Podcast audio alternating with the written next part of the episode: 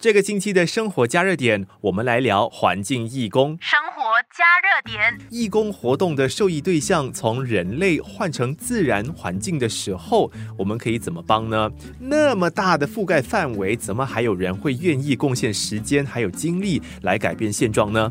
本地就有一些公民团体，以不一样的方式，更积极主动的完成他人眼里的不可能任务。下来五集的节目，一起聆听三位不同。义工团体的代表分享他们的故事，学习做一个更加爱惜环境的地球人。生活加热点，爱护环境和垃圾处理这两件事情的关系已经密不可分，而不随地乱丢垃圾是多数人对环境的基本关怀。但是近几年来，有一群国人在这一理念上做出了延伸，开始主动捡垃圾。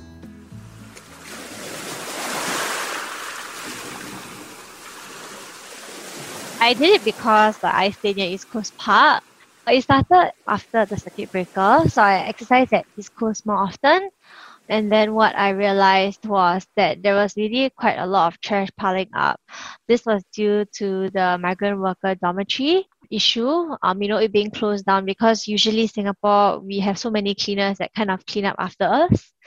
And, you know, because of the uh, migrant worker lockdown, the contractor Ramky, so they partner with NParks. Um, they had not sufficient manpower, and it was also coupled by the monsoon, which happens every year. So a lot of waste was being washed up to our shores. So it's quite sad because you know when I went down, then I realized how bad the situation was, and I was like, okay, lah, just go and pick up some trash. 这位是 Sam 思慧，出于对环境的关爱，并在病毒阻断措施期间呢，开始定期到东海岸捡垃圾。现在每个星期至少一次，都会在东海岸花上一个小时的时间来捡垃圾。思慧也是几个月前成立的公民组织 East Coast Beach Plan 的创组人。会说创组是因为这个群体的开始就是私会，他通过设立简讯群组，对 Group Chat 来招募更多的义工帮手，和他一起清理东海岸。And at first it was like really overwhelming because there's just so much one person could do. So I posted it on um, Instagram. After that, a lot of people said they wanted to join. And I was like, well, because of COVID restrictions, you know, we can't hang out with more than five people in one group. But how about I just post the status of the chat?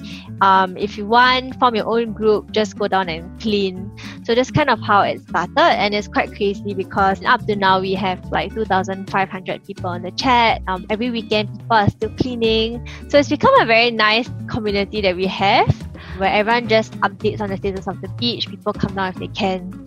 Yeah, but we're making sure it's a very own time, own target kind of thing. La. So people are not expected to come down whenever at all times, but just to do it within their leisure time, la, or like what you said as a hobby. But you know, definitely a lot of other places that need help cleaning. I guess it's also because like I called it the East Coast Beach Plan um, after you know like the general election to kind of make it more fun and exciting. You know, people think like I clean the beach so boring. 生活加热点。 when I started it, I didn't think it like grows so big because it's quite a lot of people.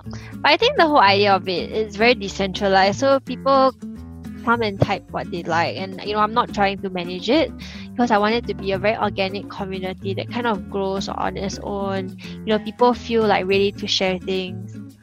可能你在想，义工们到东海岸清理垃圾，那么清洁工人岂不是饭碗不保？You it's not just people cleaning up, but we also partner the contractors, Ramky, Someone put me in touch with them because I wanted to find out more like, is everything okay? How come there's a big plastic waste problem?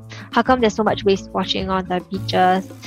Um, so in a way, it was really just to kind of partner them. And then I realized that, you know, they really do a lot of good work.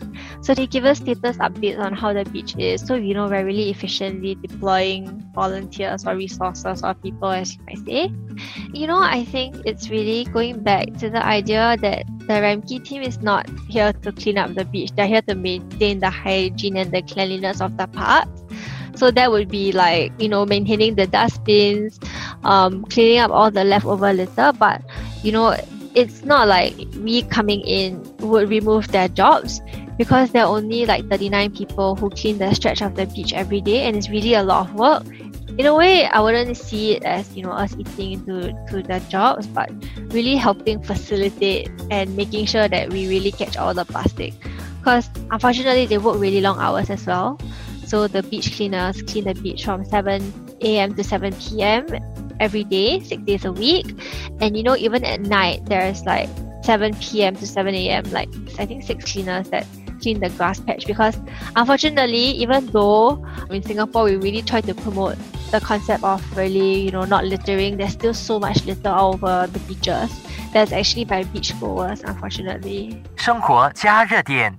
对自己家园的环境负责，不分你我。这一理念是让这群环境义工不断回到东海岸尽己之力的原因之一，也让群组时刻都处于活跃状态。